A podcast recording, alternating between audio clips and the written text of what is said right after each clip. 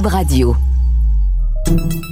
Salut, c'est Charles Dran avec l'équipe dans 5 minutes. On s'intéresse aux sciences, à l'histoire et à l'actualité.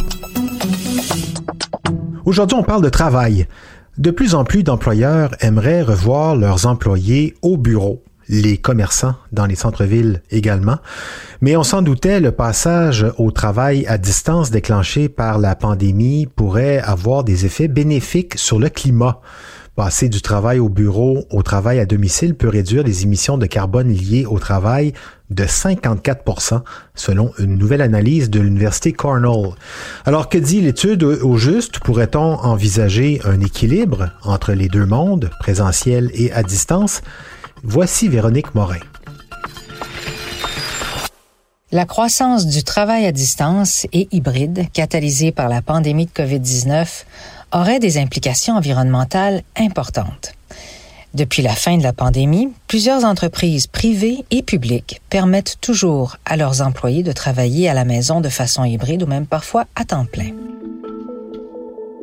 Des chercheurs de l'Université Cornell dans l'État de New York ont entrepris d'évaluer les répercussions de cette transition sur les émissions de gaz à effet de serre.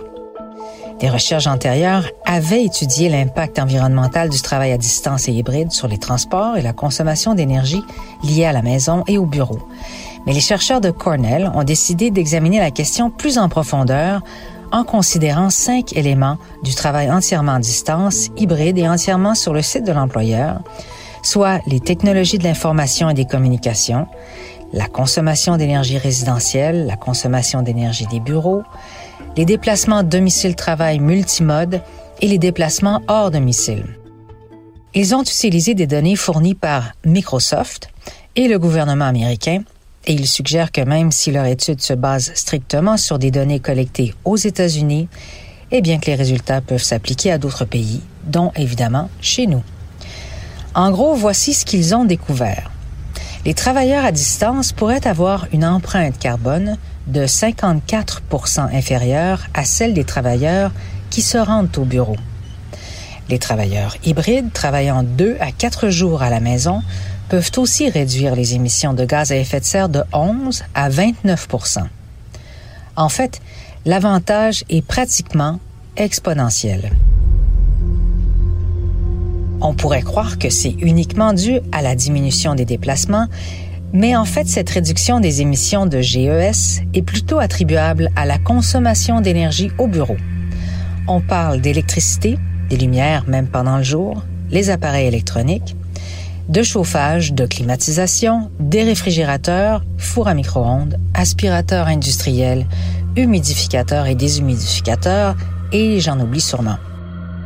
En revanche, le travail à distance occasionnel peut ne pas apporter d'avantages significatifs en matière d'atténuation de changement climatique pour les travailleurs hybrides qui travaillent à domicile seulement une journée par semaine. Ceux-ci ne réduisent leur empreinte carbone que de seulement 2% les raisons invoquées, souvent, ben, les travailleurs hybrides vont choisir de déménager leur maison encore plus loin de leur milieu de travail. Ils ont donc une plus grande distance à parcourir lorsqu'ils se rendent au bureau et de plus, leur bureau demeure souvent inoccupé, mais les équipements, l'éclairage et tout ce qui va avec demeurent branchés. On pourrait penser qu'à mesure que le nombre de jours de travail à distance augmente, il y a aussi augmentation des émissions de GES dans la consommation d'énergie résidentielle. Mais elle est beaucoup moindre que celle émise en entreprise. La consommation d'énergie dans les immeubles de bureaux est le principal contributeur aux émissions des employés de bureaux à temps plein et des employés hybrides qui travaillent fréquemment au bureau. Les auteurs suggèrent aux entreprises qui souhaitent maintenir la présence de leurs employés au bureau de façon écologique de songer à la décarbonation des lieux. Ça signifie d'instaurer des mesures qui vont diminuer la consommation d'énergie au bureau. L'étude propose également que pour maximiser les avantages environnementaux du travail à distance, il faut adapter le mode de vie des personnes, notamment dans leur choix de véhicule, leur comportement en matière de déplacement et la configuration de leur environnement domestique et de travail.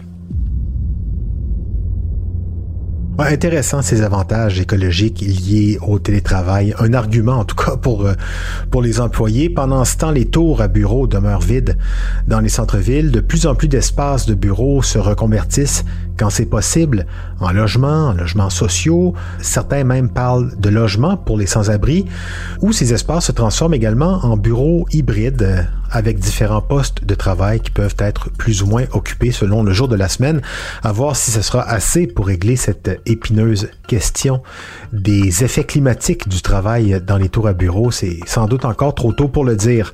Merci Véronique Morin, c'était en cinq minutes.